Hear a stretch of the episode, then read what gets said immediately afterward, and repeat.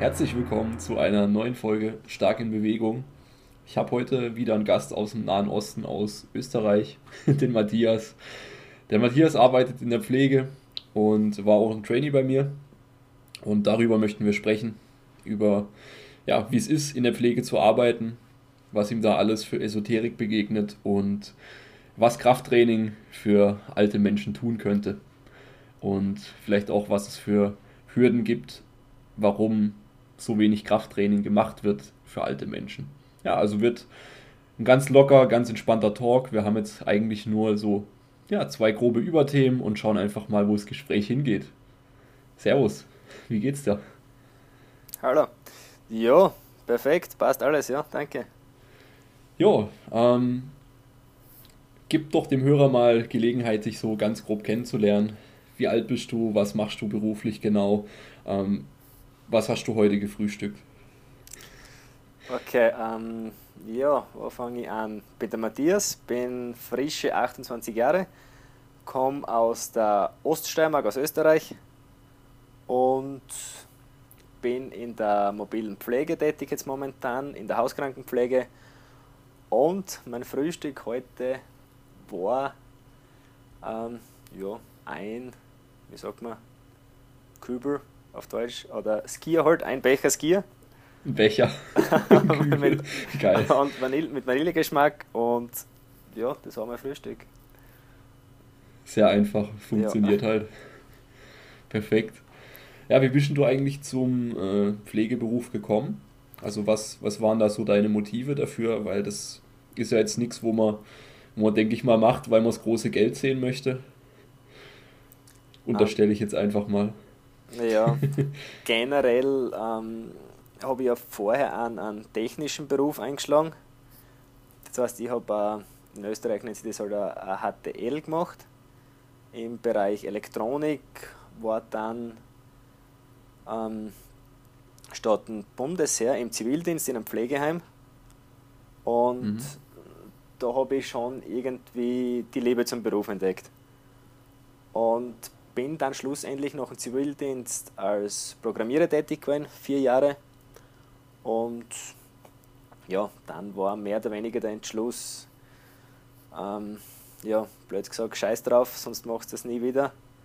Und dann ja, habe ich die Pflegeausbildung begonnen und bin dann letztes Jahr im August, ja, im August war ich dann fertig. Ja.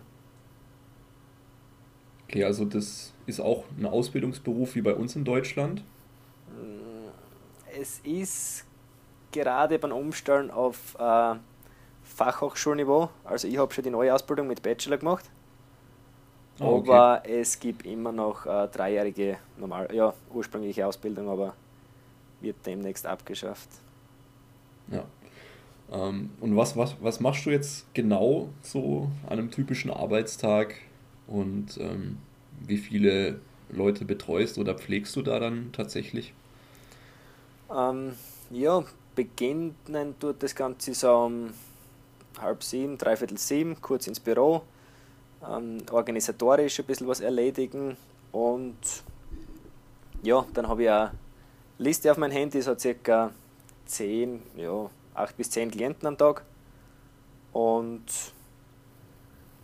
da arbeite ich halt einen nach dem anderen ab und das sind verschiedenste Tätigkeiten, sei es jetzt Körperpflege, irgendwelche Verbandswechsel, ähm, Medikamente ähm, einsortieren in ihre Sch äh, Schachteler, Nein, halt auf Deutsch. diese Tages-, Wochenpackungen. Ja, ne? In ihre Fächer halt, dass sie die Medikamente haben für die ganze Woche und also durch die Bank, sei es jetzt irgendwelche rein Vitalzeichenkontrollen für Blutdruck, Puls oder irgendwelche Entlastungsgespräche, also durch die Bank eigentlich.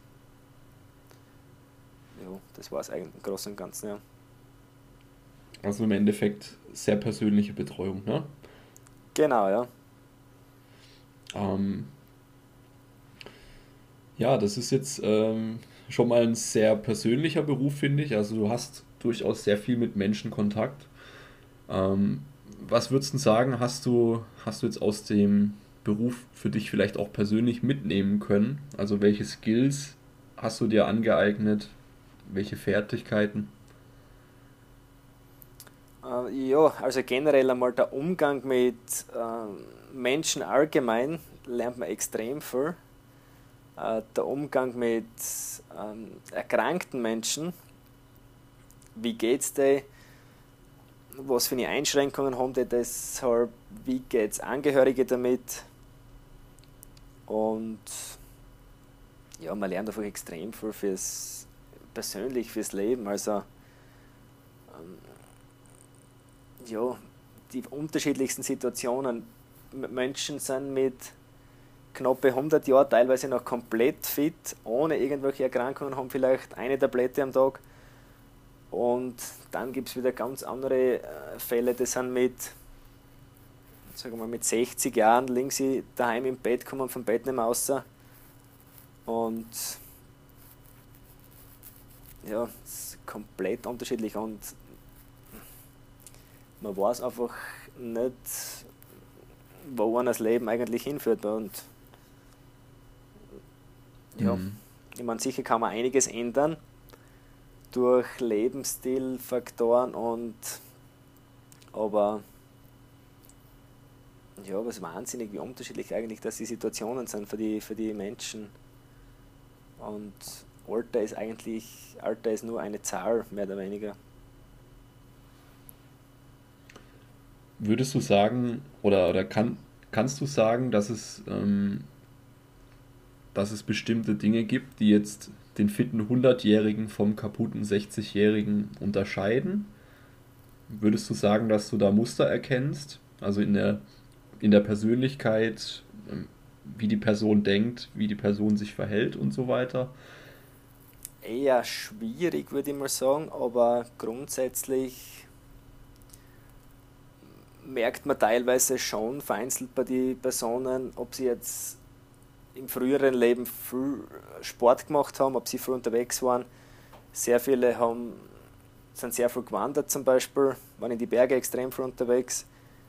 Oder so in der Freizeit halt, sei es jetzt Laufen, sei es jetzt Radfahren, sei es jetzt Wandern. Ähm, solche Menschen sind schon eher besser ich sag mal, gesundheitlich besser im Alter als diejenigen, die was ihr ganzes Leben eigentlich nichts gemacht haben. Ja. Ja, ist ein interessanter Punkt, finde ich auf jeden Fall. Ähm, by the way, also die WHO hat ja jetzt mittlerweile auch ihre Empfehlungen zum Beispiel für Krafttraining dahingehend verändert, dass sie es für alle Altersgruppen empfehlen würde. Ähm, aber letzten Endes scheitert es ja immer am Patienten, wenn er, wenn er sich selber vielleicht auch die Selbstwirksamkeit gar nicht zuspricht, die er eigentlich hätte, vielleicht auch. Also ich habe das zum Beispiel im Altenheim mal erlebt. Ich habe mal ein Praktikum gemacht in der Physiotherapie, wo wir auch im Altenheim mit den Leuten draußen waren und alles. Also halt die Leute beim Spazierengehen begleitet und so weiter. Ähm, und ich hatte den Eindruck, dass halt viele Leute auch gar keinen Bock haben mehr, irgendwas zu verändern. Ja, also die, die sagen dann halt, also sie, sie sagen es nicht, aber sinngemäß so, ähm, das ist, äh, das ist, da habe ich einfach keinen Bock drauf, jetzt ähm, mit 80 oder was Sport anzufangen. Weil ich habe es ja nie gemacht oder so, ne? Also da hatte ich schon so ein bisschen den Eindruck, dass sich viele Leute auch gewissermaßen damit zurechtfinden, dass sie auch viele Einschränkungen teilweise haben. Ähm, aber ich sehe ich seh da auch ein Problem im Gesundheitssystem, was ja auch vielen Leuten durch, äh, ja eben durch, durch Hilfen, durch, durch Gehhilfen, durch Rollator, durch was weiß ich und was es nicht alles gibt, ähm, quasi immer mehr der, ja, den, den Menschen an sich einfach immer mehr entlastet und diese Entlastung dann im zweiten Schritt überhaupt dazu führt, dass die Person immer bettlägeriger wird, immer weniger selber machen kann. Ähm, ja, wie siehst du das? Ähm, ja, ich merke es in der Praxis sehr oft eigentlich, das Ganze. Ähm, die Menschen wollen einfach vom Arzt irgendeine Tabletten, irgendeine Salbe, wenn irgendwas weh tut. Und ich habe nämlich einen eine, Klientin vor kurzem gehabt, der hat so äh, Schmerzen im Oberarm, Schulter, Ellbogen gehabt. Und sie hat halt geschmiert, geschmiert, geschmiert, geschmiert den ganzen Tag. Und ähm, Schmerzmittel auch dementsprechend schon äh, viel eingenommen. Und ich habe dann mal angeraten, sie soll es ein bisschen mit Bewegung probieren. Sei es jetzt rein den Arm einfach äh, in alle Richtungen irgendwie zu bewegen. Das wird belächelt, es wird einfach nur belächelt. Die Menschen wollen einfach ein fertiges Mittel vom Arzt haben und selbstständig wollen sie eigentlich gar nichts tun. Das ist, ja. ist schade. Ja. Und oft ist auch das Thema, äh, das höre ich sehr oft, ich habe mein ganzes Leben eh schon genug gearbeitet, warum soll ich jetzt körperlich irgendwas noch machen? Das ist ein Riesenthema eigentlich. Ja.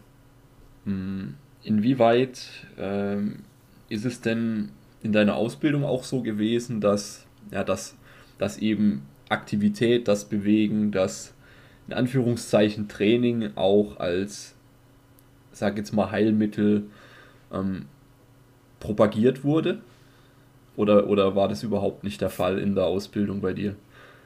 Na, das ist äh, wenig bis gar nicht wird das in der Ausbildung gemacht. Also extrem schade eigentlich, weil es so extrem viele Vorteile aus, aus Bewegung hast, sei es jetzt irgendwie Herz oder für die Lunge oder allgemein Osteoporose und es hat keine Nebenwirkungen, sage ich jetzt einmal.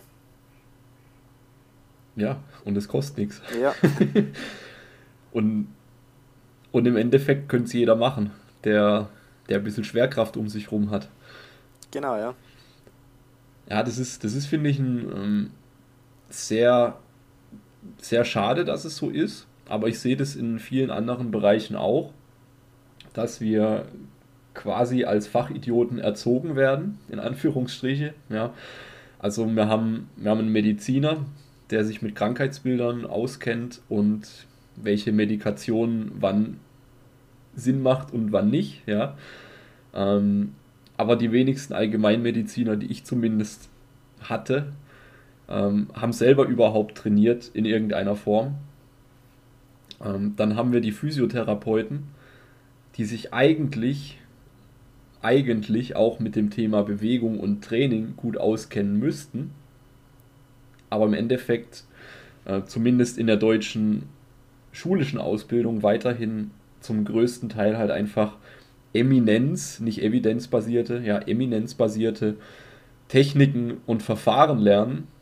Also Sachen wie Lymphdrainage, Massagen, ähm, ja, um mal die manuelle Therapie, ja, also im Endeffekt alles passive Behandlungen, wo wir eben genau das haben, was du vorhin angesprochen hast, nämlich ähm, ich gehe zu jemandem und ich lasse mich reparieren oder behandeln.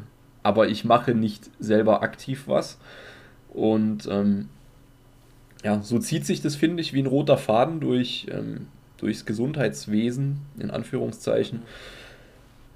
Aber es fehlt halt der Generalist, sage ich jetzt mal, der ein bisschen sich auskennt im Trainingsbereich, sich ein bisschen auskennt im Schmerzbereich, also wie man mit Schmerzen umgehen kann, ähm, wie man mit Schmerzen umgehen sollte das Thema Ernährung sollte man auch ein bisschen auf dem Schirm haben, weil dadurch ja auch im Endeffekt kann, man muss nicht, aber man kann dadurch auch auf diverse Symptome und ähm, Beschwerden Einfluss nehmen aktiv, indem man halt zum Beispiel seine Entzündungswerte reduziert, ja, indem man halt eine entzündungsarme oder nicht, nicht stark entzündungsfördernde Ernährungsweise halt hat. Aber dieses vernetzte Denken, dieses ich, ich schaue jetzt mal auf was, was ja auch immer so als großes Ganzes bezeichnet wird, das fehlt mir einfach. Ja?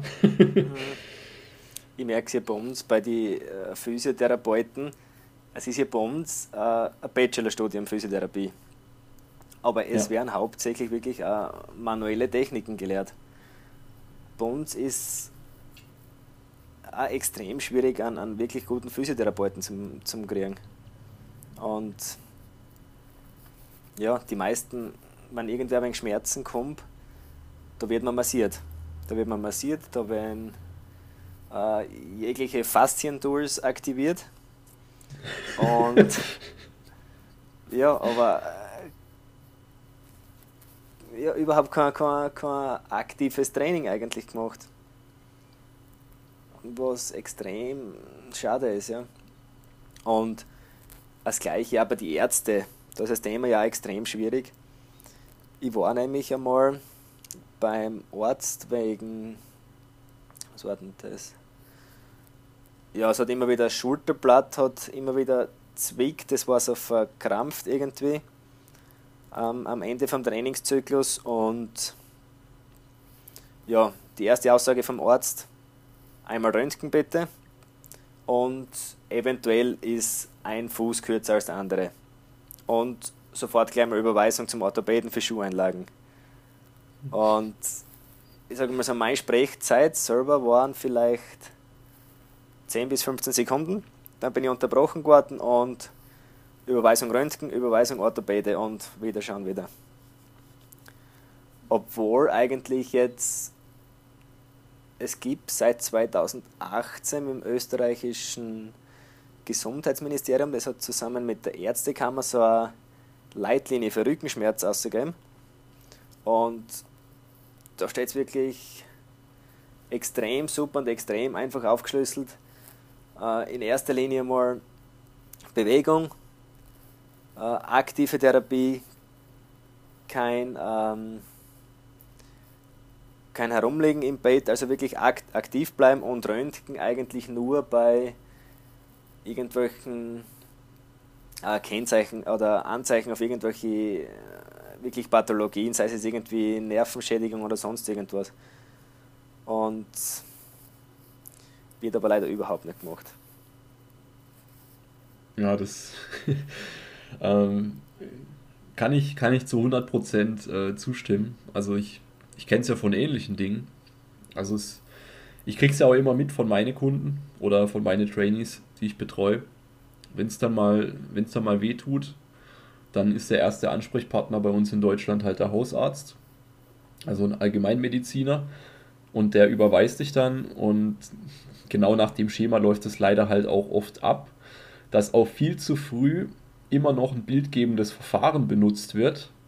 Wobei wir mittlerweile aus der Forschung wissen, dass ja, das erstmal nicht zwangsweise zwischen einer Abnormalität, sage ich jetzt mal, anatomisch gesehen, und Schmerzen überhaupt ein kausaler Zusammenhang bestehen muss. Das ist mal so der erste Punkt. Und zum anderen ist ja auch noch, ähm, sage jetzt mal, ein sehr großer Interpretationsspielraum, wenn wir jetzt ein bildgebendes Verfahren benutzt haben, wie ein MRT oder ein Röntgen. Ja, dann ist ja immer noch die Frage, wie, ähm, wie deutet jetzt der, der das Ding sieht, das, was er sieht eben, und vor allem auch, wie kommuniziert er jetzt mit dir. Und äh, da erlebe ich leider sehr, sehr oft, dass dann immer wieder katastrophisiert wird. Also dass dann halt gesagt wird, das oder das ist kaputt oder zerstört oder was auch immer. was, was sehr traurig ist, ja, weil allein durch die Kommunikation ähm, du deinem Patienten oder, oder halt der Person, die Rat sucht, bei dir ja schon Schmerzen auch einflößen kannst dadurch, dass sie halt erwartet, wenn was kaputt ist, dass halt auch was wehtun muss. Ja, was ja komplett, komplett dumm ist in erster Linie. Ja, Und ähm, leider habe ich nicht so das Gefühl, dass viele Ärzte auch die, die Bereitschaft haben, sich überhaupt mit aktuellen Leitlinien und so weiter auseinanderzusetzen. Also es gibt ja jetzt mittlerweile wirklich fundierte sehr starke Leitlinien für alle möglichen Beschwerden, jetzt nicht nur Schulter, Rücken.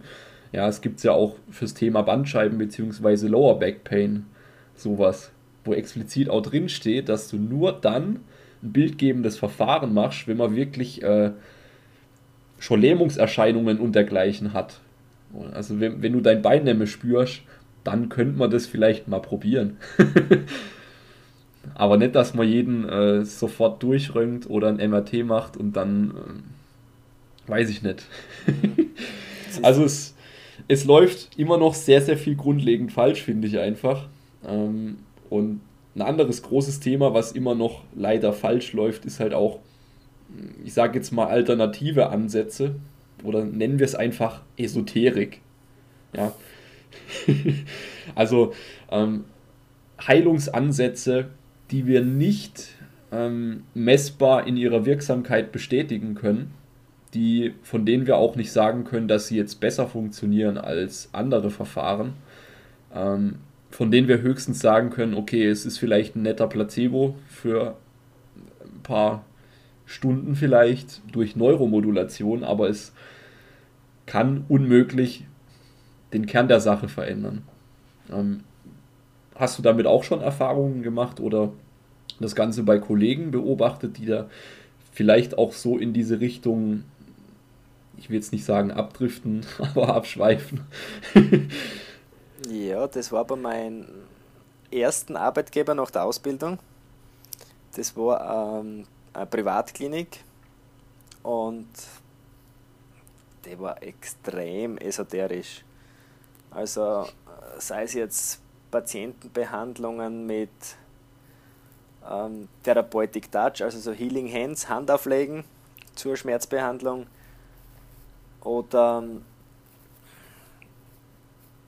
ja, sehr viel mit Aromatherapie. Eine Kollegin hat zum Beispiel einen Metallstab in Wasser gehabt, um das Wasser zu energetisieren. Und das Problem ist, die sind einfach so extrem davon überzeugt und sind wirklich in einer eigenen Blase, dass das wirklich das Wundermittel gegen Schmerzen und gegen jegliches Wehwehchen ist. Und ja, es ist halt schwierig, jegliche Diskussion führt da eigentlich zu nichts. Ja, das, das wäre jetzt auch meine nächste Frage gewesen. Also, wie bist du jetzt dann in der Situation damit umgegangen? Oder, oder wenn mir persönlich, also wenn ich mich jetzt in diese Situation reinversetze, dass ich mitkriege, dass meine Kollegin äh, vielleicht einem Bandscheibenpatient die Hand auf den Rücken legt und meint, okay, das, das, das ist jetzt die Lösung ähm, und ansonsten nichts gemacht wird oder so. Also ich, ich selber, ich würde einen Vogel kriegen, glaube ich.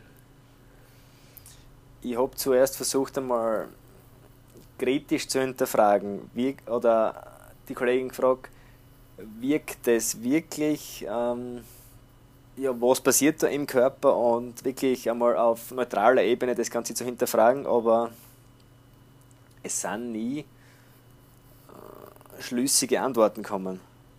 Es, es läuft immer auf die Energie. Energie, Energie, da fließt Energie, durch den Rücken fließt Energie, meine Hände sind Energie, aber was Energie dann wirklich ist, kann kein Mensch erklären und der Einstein hat da mal so eine Formel gebracht. Ja, natürlich. es ist wieder was anderes. Aber ja, schlussendlich war das ähm, mit meinem Gewissen, keine Ahnung, ich habe das nicht vereinbaren können mit mir langfristig.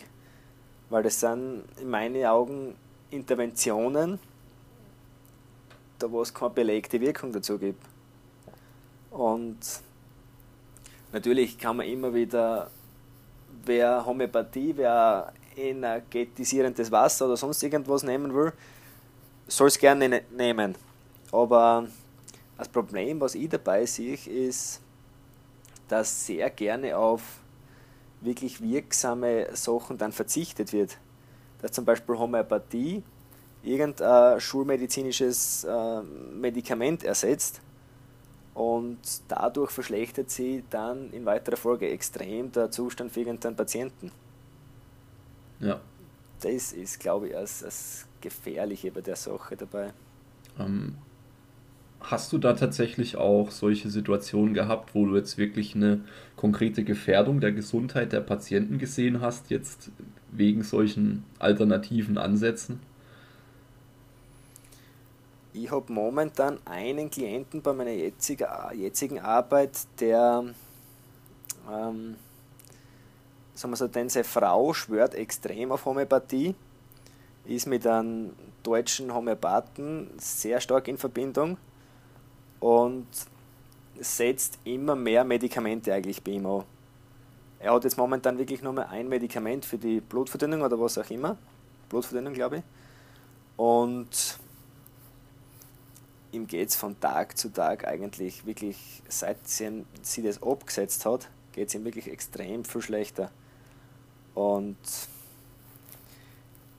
sie sieht es leider nicht. Und ganz schwierige Situationen, ja. Mhm. Und Weil. er hört auch zum Beispiel übers Telefon, hört er die Symptome an, die Atmung, irgendeinen Husten von den Klienten und sagt dann das und das homöopathische Mittel sollte wirken und ja, ist aber leider nicht so. Sonst würde es mir besser gehen. Ja, ja also ähm, das ist jetzt ein Riesenfass, was wir aufgemacht haben mit dem Thema. Also ähm, ich, ich will da einfach nochmal kurz ein paar, ein paar Gedanken dazu einwerfen. Gerade jetzt was zum Beispiel die Homöopathie und so weiter angeht. Also ähm, wir wissen mittlerweile, dass der Placebo-Effekt extrem stark sein kann. Ja, also ähm, da gibt es die lustigsten Studien dazu. Also da fällt mir gerade eine ein. Da hat man Leuten, ähm, da hat man Leuten quasi eingeredet, sie würden stoffen. Ja. Und äh, die haben auch dann dementsprechend Leistungszuwächse gehabt, wie wenn sie stoffen würden tatsächlich. Es war aber irgendwie Traubenzucker oder was, was die da, ähm, was die da gespritzt bekommen haben oder, oder als Tablette.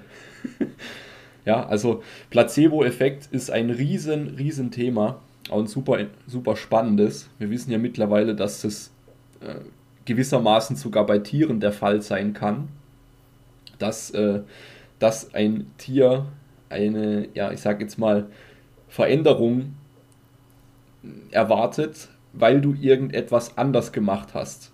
Weil du halt zum Beispiel die Pille ins Fressen getan hast und dein Hund ist ja nicht blöd und der riecht es. Ja, also für alle Leute, die jetzt meinen, ähm, ja, ja, und was ist mit, äh, mit dem und dem? Ja, also ich habe schon von Leuten gehört, die schwören drauf, bei ihrem Hund äh, Magnettherapie zu machen oder sowas. Äh, also, ja, ähm, also deswegen, Placebo-Effekt immer berücksichtigen, dass es den gibt, dass man sich den auch zu Nutzen machen kann. Aber dass man halt auch viel Wirkung auf im Endeffekt Placebo-Effekte zurückführen kann. Und äh, zum anderen haben wir halt auch wieder das Problem, oder, oder sag jetzt mal die Tatsache, wenn du an solche ähm, esoterischen Heilmethoden glaubst, dann nimmst du auch automatisch alles aus dem Filter heraus wahr, dass es ja funktioniert. Das heißt, dein Bewusstsein ist dann automatisch darauf gepolt, dass es ständig nach Bestätigung sucht für die Wirksamkeit von dem, was du da machst. Ähm, und auf der anderen Seite aber gar nicht ähm, dafür kritisch bist und auch mal schaust, ja, was bringt es denn wirklich oder was verändert sich denn jetzt tatsächlich wirklich? Ja, und äh, wann es auch nicht? Ja, also das ist ja auch gerade ein großes Thema bei Physiotherapeuten. Also ich sage jetzt mal der äh, 0815 Wald- und Wiesenphysio, wie der Stefan Ort sagen würde, ja, der, ähm, der ähm, bestätigt sich ja sozusagen auch selber davon, ja, weil ähm, wenn der Patient nicht mehr kommt, dann geht er automatisch auch davon aus, dass seine Intervention geholfen hat. Aber der weiß ja nicht, ob der Mensch jetzt vielleicht sogar, ob es ihm nicht sogar wesentlich schlechter geht, weil er halt nur ähm, Viertelstunde durchgeknetet wurde, jedes Mal. Wobei er eigentlich äh, nur zu schwach ist oder was auch immer. also ich finde immer, man sollte diese, diese Methoden kritisch hinterfragen und auch das, was man selber macht, immer kritisch hinterfragen. Und gerade auch, wenn man weiß, ähm, was für wie sagt man auf Deutsch, Bias, äh, Biases, keine Ahnung, was für kognitive Verzerrungen wir unterliegen als Mensch. Wenn ich das weiß, dann kann ich zumindest theoretisch besser damit umgehen. Ja, ja aber ich glaube, da ist ein riesiges Problem in der Fitnessindustrie. Die Menschen oder 0815-Bürger weiß selbst nicht, was wirkt, was wirkt nicht. Und schlussendlich gewinnt dann meist, gewinnt meistens der mit dem besten Marketing. Ja, und das ist, äh, sei es auch noch traurig. so ein großer Blödsinn, was da verkauft wird. Ja. Und ja, ich glaube, so ein Beispiel ja. kennt sicher jeder, was sich ein bisschen ja, mit der Thematik also, befasst, äh, befasst. Absolut, da fällt mir nur ähm, L und B ein. Ne? Mhm, ich will es jetzt Beispiel, bewusst ja. nicht beim Namen nennen, um ihnen keine Plattform zu bieten. Aber da habe ich, da habe ich die Tage habe ich ein Video von denen auf YouTube zufällig oder mehr oder weniger zufällig angezeigt bekommen. Äh, so nach dem Motto, mach die Übung und du lebst zehn Jahre länger. Genau, dann, ja, da war irgendwas jetzt. Dann, dann wird da noch eine Studie ähm, Studie verlinkt von denen als Begründung dafür, dass es ja äh, so funktioniert, wie sie sagen. Aber dann wird auch nicht darauf eingegangen, äh, zum Beispiel welche Limitierungen jetzt überhaupt die Autoren dieser Studie in, in der Studie reingepackt haben. Nämlich, dass sie sagen, ey, äh, wir, haben, wir haben das und das beobachtet, aber wir können auf keinen Fall deswegen jetzt zu solchen Aussagen kommen. ja, und ähm, das ist schwierig. Das ist wirklich schwierig für normale Leute, die nicht das Wissen haben. Ich sage jetzt mal, die, die so kritisch denken mhm. können, was ja gewissermaßen auch ein Skill ist, den man erwerben muss. Weil ähm, wenn, du, wenn du nicht weißt, ähm, welche Verzerrungen du einfach hast in deiner Wahrnehmung, und die hat jeder, die hat jeder Mensch. die hast du auch, wenn du weißt, dass es sie gibt. Wenn du das einfach nicht weißt, dann, ähm, ja, dann ist halt die Frage, wem glaubst du jetzt? Und du hast es ja schon richtig gesagt, der, wo das beste Marketing hat, der, wo vielleicht auch die einfachste Lösung liefert. Also der halt einfach sagt, hey, ähm, du hast Rückenschmerzen, das und das und das ist falsch bei dir und das musst du jetzt unbedingt machen. Ja, also jemand, der eine sehr pauschale, einfache Antwort hat für dein Problem, da bist du ja auch geneigt, dem zuzuhören, wenn du wirklich auch vielleicht starke Rückenbeschwerden oder was auch immer hast. Ähm, ich denke mir halt, oder, oder ich wünsche mir eigentlich von unserem Gesundheitssystem, dass, dass die Leute in erster Linie auch kritischer ausgebildet werden, die eben eine große Verantwortung haben. Also alle im Endeffekt, die im Gesundheitsbereich arbeiten. Weil wenn wir, wenn wir im Endeffekt so, ähm, es reicht ja, wenn wir es relativ oberflächlich behandeln, aber wenn wir jedem, der in der Pflege arbeitet, jedem, der einen Gesundheitsberuf hat, jedem Allgemeinmediziner, jedem Physio, jedem, äh, ja, gut, bei Fitnesstrainern wird es schon schwieriger, aber ich sage jetzt mal, jeder, der eine Ausbildung oder ein Studium in diese Richtung macht, wenn wir dem, wenn wir dem einfach ein bisschen, ich nenne es jetzt einfach mal kritisches Denken mitgeben würden, ähm, wissenschaftliches Denken, ja, das muss dann echt nicht in die Tiefe gehen, aber gerade diese Punkte, wenn man die da mehr einstreut und denen wirklich auch Gewichtung gibt und dafür sorgt, dass das komplett für alle Gesundheitsberufe Teil der Ausbildung ist, dann würden wir, glaube ich, ganz woanders stehen. Also, oder könnten zumindest. ja, aber ich glaube, das Problem dabei ist, ähm, dass man dann zum Beispiel nicht mehr die Anzahl an Pflegepersonen zum Beispiel äh, herausbringt. Das ist sowieso schon ein Mangel und wenn man jetzt wirklich noch weiter Richtung kritisches Denken geht, und Richtung Wissenschaft, vor allem in der Pflege, glaube ich, ähm, weil es sträuben sich nämlich extrem viele in der Pflege gegen die Wissenschaft. Für was brauche ich in der Pflege Wissenschaft und so weiter. Und ich merke es auch zum Beispiel bei meinem Jahrgang, äh, bei der Pflegeausbildung. Ähm, ja, Wissenschaft wird behandelt, kritisches Denken wird zwar sehr viel gepredigt, aber umgesetzt in der Ausbildung eher weniger. Ähm, der Anteil, was sich dann schlussendlich wirklich für irgendwelche wissenschaftlichen Beiträge oder allgemein für Wissenschaft ein bisschen interessiert, ist sehr gering. Das sind vielleicht 10% von der ganzen, vom ganzen Jahrgang. Und der Rest bleibt am Wissen einfach stehen. Der in den drei Jahren Bachelorstudium das Wissen und das ist dann das Wissen für die Pflege vom, bis zur Pension eigentlich, bis zur, wie sagt man in Deutsch? Ja, bis zur Rente. Rente, genau. und ja, das ist leider sehr schade. Ja, absolut. Ähm, die Sabrina, die ähm, studierte Physiotherapeutin ist, die hatte ich ja auch mal im Podcast und die hat mir von ihrem Physiotherapiestudium Ähnliches berichtet. Dass es zwar theoretisch, ähm, theoretisch dieses ja, evidenzbasierte Denken zwar unterrichtet wird, aber auf der anderen Seite dann ähm, Krafttraining sehr kurz kommt, beziehungsweise allgemein Bewegungstherapie verhältnismäßig kurz kommt und das auch ja, von vielen äh, Mitstudentinnen, Mitstudenten, Kommilitonen, wie auch immer das, man das bei euch sagt, ähm, ja, dass, dass da wirklich auch die Bereitschaft von den Lernenden fehlt, leider, ähm, sich damit auseinanderzusetzen. Hm. Was meinst du, wo kommt das her? Ähm, es ist, glaube ich, nicht die Bereitschaft, ist, glaube ich, nicht dafür, bei uns wird es ja gern so gesagt, für lebenslanges Lernen eigentlich. Und gerade genau in so einem Beruf eigentlich, der was sich ständig weiterentwickelt. Das gesamte Gesundheitswesen eigentlich. Es werden tagtäglich äh, neue Erkenntnisse ausgebracht und ja, 90% für die Pflegenden, würde ich mal sagen, bekommen das nicht mit und bleiben am alten Stand eigentlich.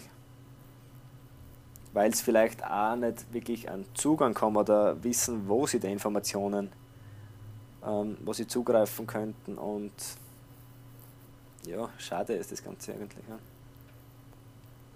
Ja, ja absolut. Ähm, ich sehe ich seh immer wieder die Parallelen, also auch zu anderen Berufsbildern, Berufen in dem Bereich leider. Aber gut. Mm, also alles in allem zeichnen wir beide ja gerade schon ein recht düsteres Bild von der Pflegelandschaft oder von generell vom Gesundheitswesen. Ähm, was wären denn tatsächlich Dinge aus deiner Sicht, die das Ganze ein Stück weit besser machen können? Und oder was sind denn so Kleinigkeiten, vielleicht auch die der Einzelne, der kritischer denkt, der ähm, bereit ist zu hinterfragen, was er macht und der sich gerne weiterbildet. Was, was kann denn jemand wie du und ich, was können die machen? Es wäre ja für einen Anfang sicher schon mal genug, wenn man jetzt zum Beispiel in, äh, mit den Kollegen auf der Arbeitsstelle zum Beispiel sie austauscht. Ähm, wird das funktionieren? Warum könnte das nicht funktionieren? Oder allgemein, das Ganze immer hinterfragen. Ähm, wird meiner Meinung nach auch sehr wenig bis gar nicht gemacht. Das ist einfach nur, ähm, ja, ich sage mal, Wissen aus Tradition oder autoritäres Wissen. Das ist der ältere Kollege, der hat das immer schon so gemacht und das muss, muss passen und muss auch funktionieren. Aber wirklich jetzt der kritische Austausch, funktioniert diese Intervention oder wirkte oder ist die kompletter Blödsinn, diese Intervention. Äh, die kritische Diskussion ist leider noch nicht möglich. Und aber irgendwelche neuen Erkenntnisse sind. Ich merke zum Beispiel bei mir in der Firma, über das wird eigentlich so gut wie gar nicht oder überhaupt nicht gesprochen. Und ja, das wäre mal, ich sage mal, ein erster kleiner Schritt in der Richtung. Ich meine, obwohl in der Pflege bei uns in Österreich ist so, man muss innerhalb von fünf Jahren 60 Stunden Ausbildung absolvieren. Ist auch nicht die Welt, aber ja. Aber immerhin ist es was. was. Ja. ja. Also ich denke mal, dadurch, dass man eben genau den Stein ins Rollen bringt, sich austauscht, wird man sicher im Kleinen vielleicht was verändern können. Aber ich denke mal, leider halt auch viele Leute haben, die, die sich gar nicht verändern möchten, die gar nicht hinterfragen wollen. Ähm, Im Endeffekt, das, was wir hier beide gerade machen, das geht ja schon in die richtige Richtung.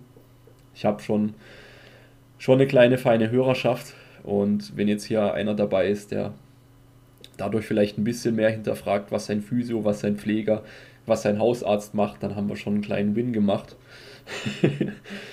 ähm, ja, aber ich denke mal, das wird noch sehr viel Zeit dauern, leider, bis wir wirklich an den Punkt kommen.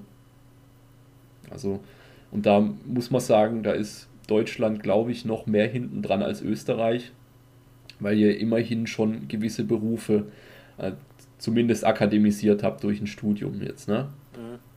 Also bei uns gibt es ja immer noch klassische ähm, Pflegeausbildungen, Physioausbildungen. Ähm, mittlerweile gibt es immerhin auch Physiotherapie-Studiengänge, wobei da mittlerweile auch, oder, oder es ist noch gar nicht geregelt, was da jetzt genau alles drin steckt. Und du musst automatisch auch das, äh, das alte Staatsexamen aus dem letzten Jahrtausend machen, wie du es auch in der normalen Physiotherapie Ausbildung hast. Und äh, dann lernst du vielleicht im Studium einerseits, okay, ähm, das ist deine evidenzbasierte Toolbox oder das, ist, das sind deine möglichen Zugänge, die wirklich gut funktionieren. Ja, und, und wo wir das auch messen und belegen können. Und dann hast du andererseits dein Staatsexamen, wo du dann äh, teilweise noch Hydrotherapie lernst, ja, also, also wo du eigentlich ein Schwimmbad brauchst, ein Schwimmbecken für deine Hydrotherapie, was dann im Endeffekt, äh, ja, aus einer Zeit stammt, wo der Physiotherapeut noch eigentlich mehr so jemand war, der ähm, ja vielleicht im, als Masseur oder im Bäderbetrieb gearbeitet hat. Also wirklich urzeitliche Methoden. Aber gut, ähm, in diesem Sinne, hinterfragt, diskutiert und ja, vielleicht können, können wir als Einzelne ja doch so langsam den Stein ins Rollen bringen. Gut, ähm, ich denke, hier machen wir mal einen Deckel zu. Ähm, lass uns noch mal ein bisschen über, dein, ja, über deine Erfahrungen trainingsmäßig reden. Also für alle Zuhörer, die es nicht wissen oder noch nicht so ganz registriert haben, du warst ja jetzt schon eine gute Weile bei mir auch im Coaching. Ähm, wie lange war es denn? Knappes Jahr, Stimmt. fast, ja. Fast ein Jahr. Genau. Ja, also gutes Jahr und da hat sich für dich nicht nur kraftmäßig und körperlich, sondern auch vom Know-how auf jeden Fall viel zum, zum Besseren verändert, auf jeden Fall. Ähm, gib mal gib mal dem Hörer so einen Einblick, wie hast du davor trainiert, was hast du davor gemacht, ähm, wie war so deine Startsituation und ähm, bist du da überhaupt gut vom Fleck gekommen, etc. Ja. Okay. Ähm, also der Start. Ja. Vom, vom Coaching oder vorher schon? Äh, vor dem Coaching. Okay, vor dem Coaching. Äh, generell war ich immer schon ähm, seit meiner Pubertät oder Kindheit, glaube ich schon, äh, eine Person, was äh, öfter Rückenprobleme gehabt hat, Kreuzschmerzen und war dann bei jeglichen Physios und habe dann mehr oder weniger ein großes Schockerlebnis gehabt. War, ich war nämlich beim Orthopäden zuerst.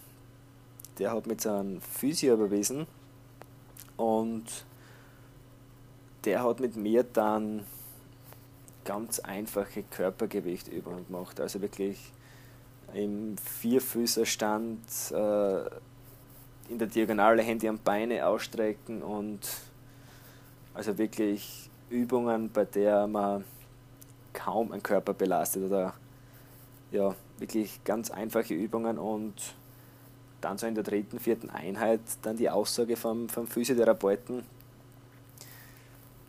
wenn das jetzt nicht funktioniert, müssen wir leider deine Wirbelsäule verschraufen und also versteifen. Und das war wirklich ein Schockmoment, wow. was sich wirklich äh, eingeprägt hat bei, bei mir. Und ja,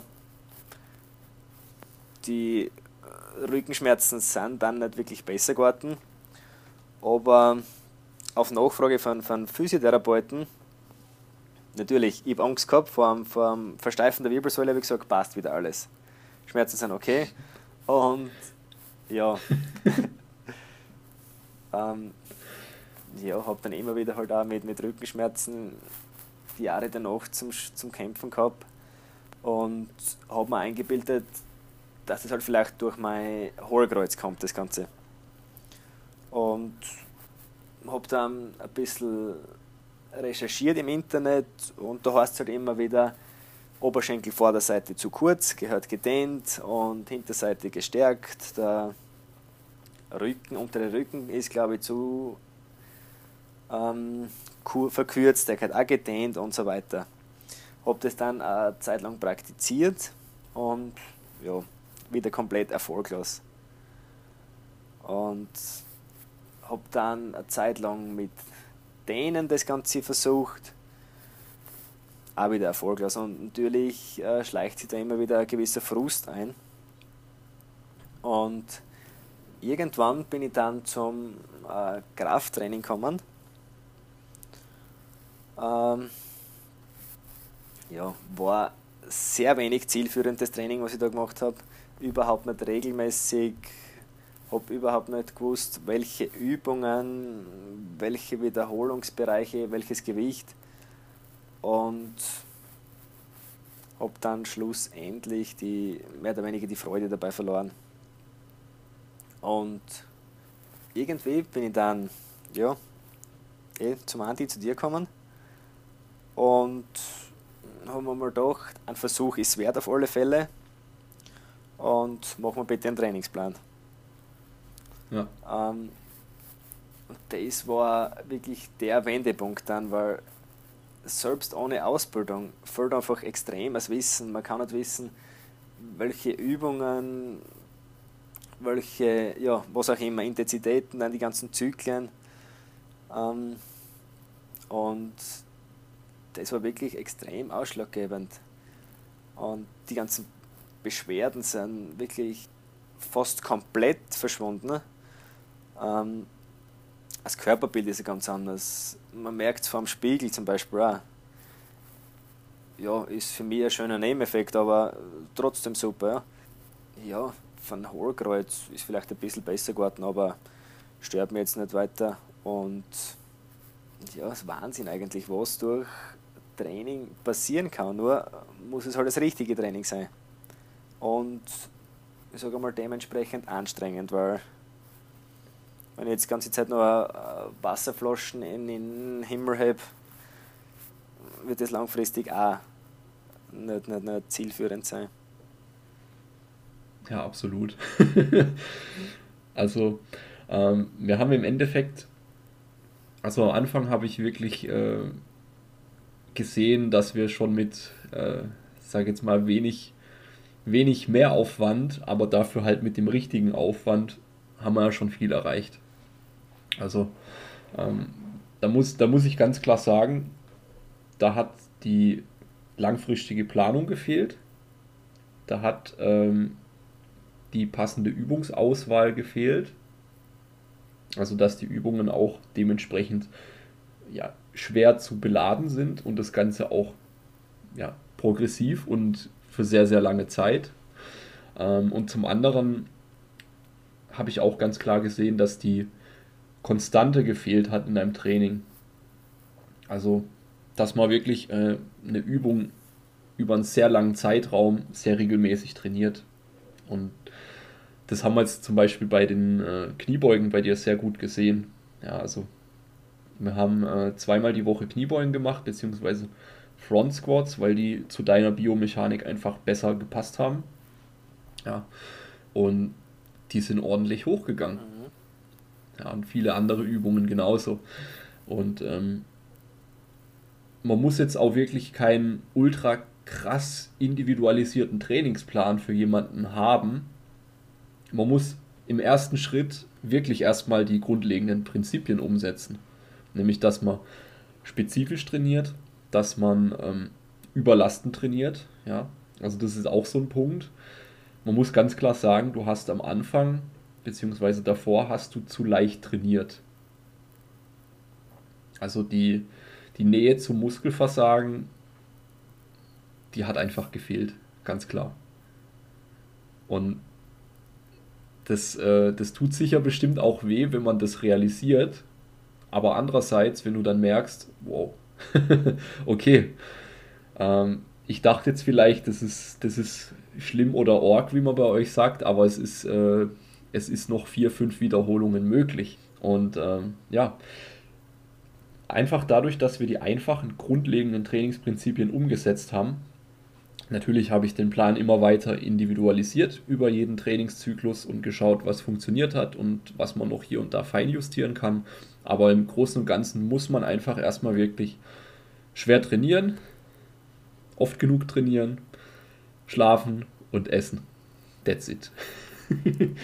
und ähm, ja, leider, leider wird es oft vergessen, dass man sich halt auch ein bisschen einen Arsch aufreißen muss, wenn man körperliche Veränderungen haben will. Ich spreche jetzt nicht von dir, weil das hast du auf jeden Fall drauf mittlerweile. Aber ähm, sehr, sehr viele Leute, die sich im Fitnessstudio anmelden oder die generell ähm, ja, sich einen Experte suchen in dem Bereich, denen muss einfach klar sein, dass halt, dass es halt auch scheppern muss, wenn es den Körper verändern soll. Weil unser Körper hat immer nur Bock, sein Gleichgewicht beizubehalten. Und äh, ja, von ein bisschen einbeinig auf dem Bosu-Ball oder so rumhüpfen, da kriegst du keinen schöneren Hintern von. Geschweige denn, wenn du halt im Vierfüßer deinen Arm weghebst, dann wirst du keinen stabilen Rücken kriegen. ja, ähm, wie hat sich denn für dich am Anfang überhaupt auch angefühlt? Ähm, oder, oder wie ging es dir damit, dass du das jetzt mal an jemand komplett Fremdes abgibst. Hattest du da am Anfang vielleicht auch Bedenken, ob es jetzt das Richtige ist, ob es sein Investment wert ist und so weiter? Es war am Anfang irgendwie, ich würde sogar sagen, erleichternd. Also wirklich, du selbst gibst du deine ganze Trainingsplanung an, ich würde mal sagen, irgendeinen Experten oder jemanden, der sich damit auskennt. Und hast dann schon irgendwie äh, Vertrauen in denjenigen, weil sonst würde es das glaube ich eh nicht machen, wenn das Vertrauen nicht da wäre. Und ich habe am Anfang sehr hohe Erwartungen gehabt und ich glaube, das sind auch erfüllt geworden. Ja. Und das Schwierige am Anfang war wirklich, wie du gesagt hast, die ähm, wirklich bis ans Limit trainieren. Am Anfang habe ich mir gedacht, Jetzt bin ich beim Zeitpunkt zum Beispiel, da habe ich noch zwei Wiederholungen im Tank. Waren aber vielleicht fünf oder sechs noch. Und das im Kopf wirklich zu realisieren und umzudenken, war, ähm, ich würde mal sagen, einer von den schwierigeren Prozesse eigentlich.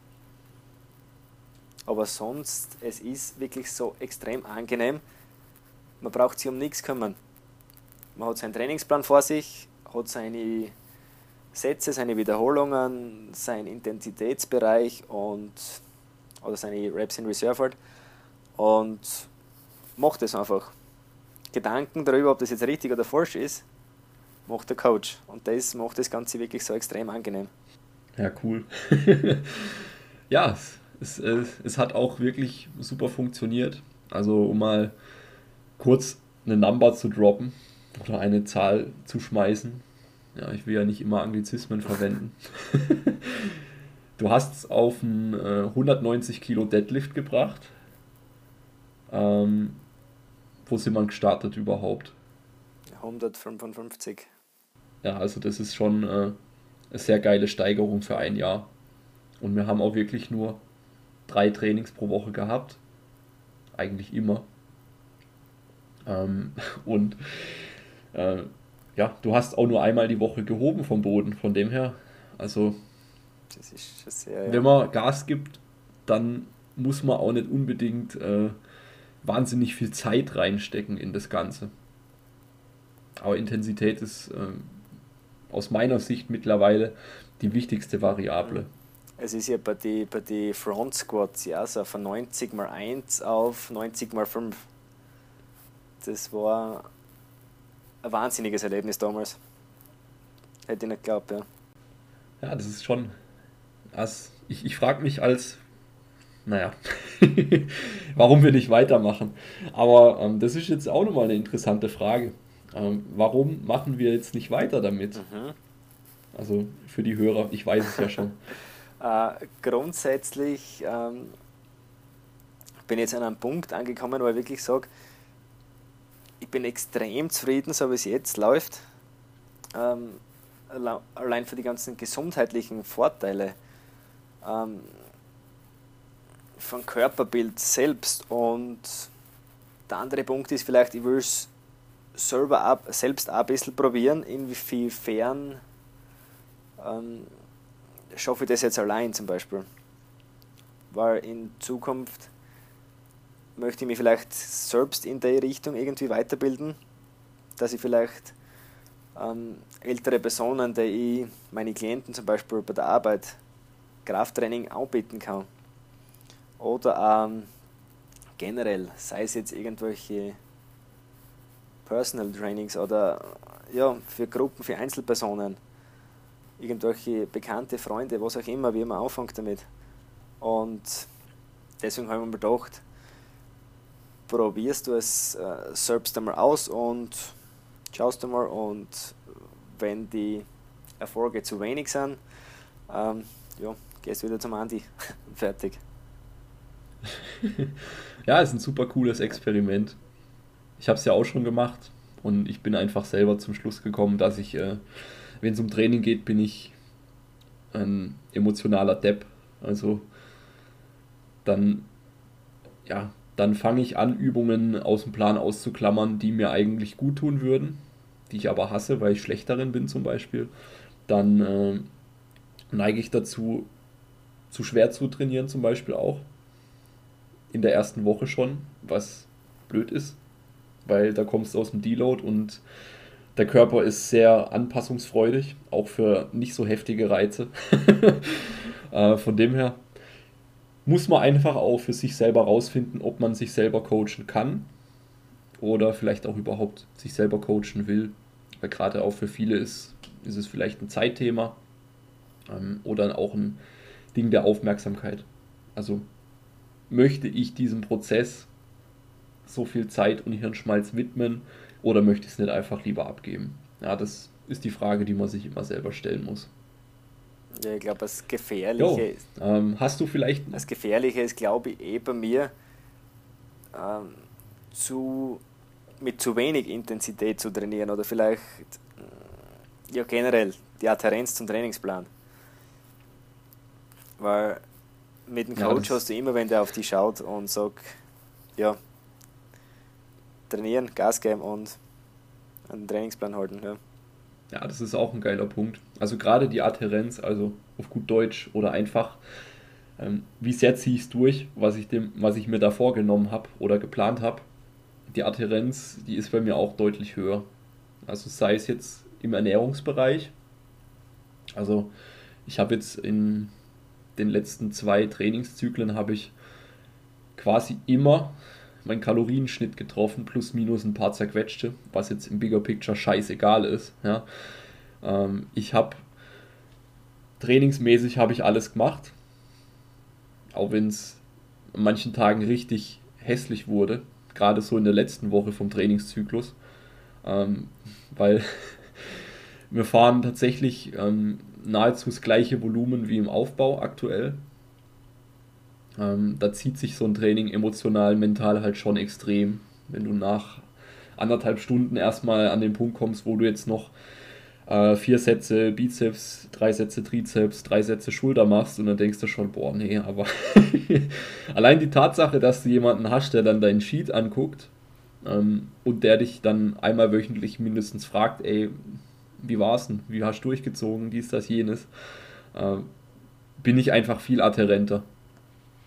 Und wir wissen zum Beispiel auch, ähm, kleiner Fun Fact vom Diätbereich, dass ähm, einer der größten Faktoren, ob du langfristig dein Zielgewicht hältst, also zumindest wurde untersucht, glaube ich, bis zwölf Monate nach, ähm, nach Diätende, ob du, ob du dein Gewicht gehalten hast oder wie viel du zugenommen hast, ähm, ist es so, dass einer der wichtigsten Faktoren, die man daraus ähm, rauskristallisieren konnte, ist einfach die Frage, ob du jemanden hast, der dich begleitet.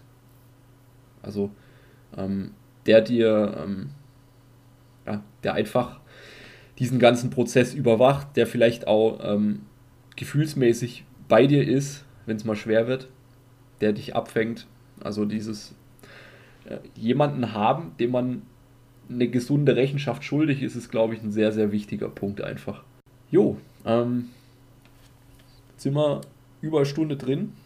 Ich denke, wir haben ganz interessante Einblicke in den Gesundheitsbereich gegeben, aber auch in dein Training. Ähm, was würdest du sagen, oder, oder was würdest du jemandem raten, der ähm, am selben Punkt gestanden hat wie du? Also im Hinblick aufs Training, der jetzt nicht die Ergebnisse hat, die er gern hätte, oder der ähm, ja, der vielleicht auch verunsichert ist von der ganzen Fülle an Informationen. Was wäre so dein Go-To-Tipp für jemanden in der Situation? Ganz einfach, äh, lass dich coachen von jemandem, der wirklich Ahnung hat davon und such dir jemanden aus, der, der dir wirklich sympathisch ist, wo es auch dementsprechend äh, das Wissen hat und nicht irgendein Diplom Functional Trainer oder Fasziencoach oder was auch immer, sondern wirklich jemanden mit, mit äh, ausreichend Wissen und ja, ziehst durch, was der macht und schaust mal an. Sehr cool, sehr simpel. Jetzt muss ich doch mal kurz äh, gegenfragen. Ähm, was hat dir den Eindruck vermittelt, dass ich ähm, der Richtige gewesen bin, um dich ähm, damals in der Situation weiterzubringen? Gute Frage. ähm,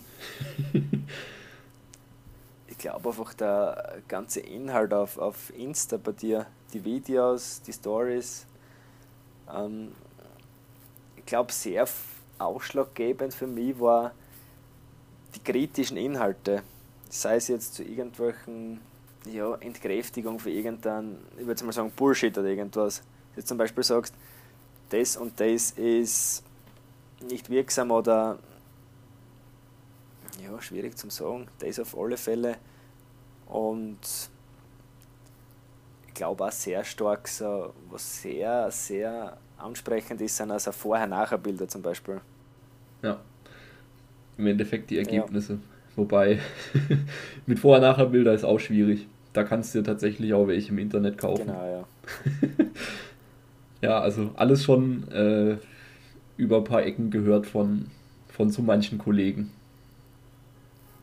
Ja, sicher möglich, ja. Was eigentlich, was eigentlich schade ist, wenn man sich mit fremden Federn schmückt, wie man sagt. Aber gut. Danke für deine Einblicke. Danke für deine Zeit. War eine coole Episode. Jetzt hast du noch mal kurz Gelegenheit, eine Botschaft deiner Wahl in die Welt zu senden an meine riesige Hörerschaft. ähm, trainiert hart, trainiert mit Anleitung, trainiert mit jemandem, der wirklich ähm, genügend Wissen hat und ja, trainiert Eben. Heben ist Leben, Leben ist Heben und abwärts geht's automatisch. So es, ja. cool, danke für deine Zeit, Matthias. Ähm, wenn man dich wenn man dich nochmal persönlich was fragen möchte, findet man dich ja auch auf Instagram. Da heißt du Saurer Bur, also alles mit A. Ja, ist also dialektisch geschrieben. Genau. Könnt ihr einfach mal bei meine Follower reingucken. Da werdet ihr den früher oder später finden. Ansonsten, äh, wenn du jetzt auch denkst, hey, so ein Coaching, das wäre richtig geil, damit ich mal richtig, richtig fette Gains mache, damit ich ein starkes Sau werde, und ähm, mich nicht mehr mit jedem Scheiß auseinandersetzen muss, sondern einfach trainieren, ordentlich trainieren, dann melde dich auch gern bei mir, at andreas.proske auf Instagram oder bei starkinbewegung.info. Da kannst du mich einfach anschreiben im Kontaktformular. Dann melde ich mich und dann schauen wir, ob das passt. Und dann wird man stärker. also, danke fürs Zuhören. Danke, dass du da warst, auch Matthias. Und bis zum nächsten Mal. Bleibt stark in Bewegung. Servus.